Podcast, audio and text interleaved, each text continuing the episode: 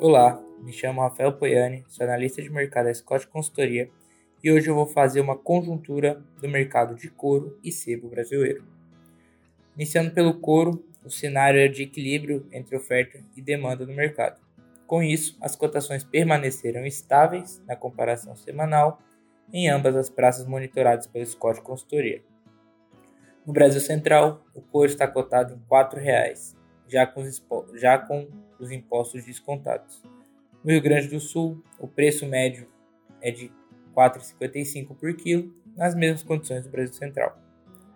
Falando de exportação, a quantidade média diária exportada, na comparação setembro com setembro de 2021, foi 21,3% menor, mas o preço médio por tonelada exportada foi 104,1% maior, e está sendo comercializada a 3.790 dólares. As expectativas por curto prazo são de preços andando de lado, com oferta e demanda equilibrados, mas quedas pontuais nas cotações não estão descartadas.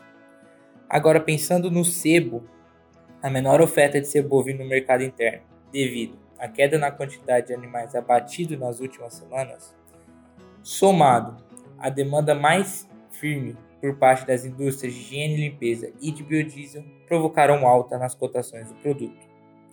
No Brasil Central, o selo bovino está cotado a R$ 6,30 por quilo, já livre de impostos, uma alta de 0,8% na comparação semanal.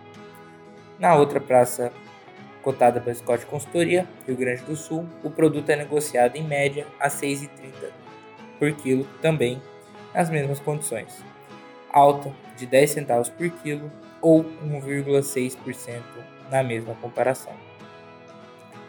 No acumulado anual, a cotação do sebo no Brasil Central subiu 53,7%, enquanto no Rio Grande do Sul a alta foi de 51,8% no mesmo período.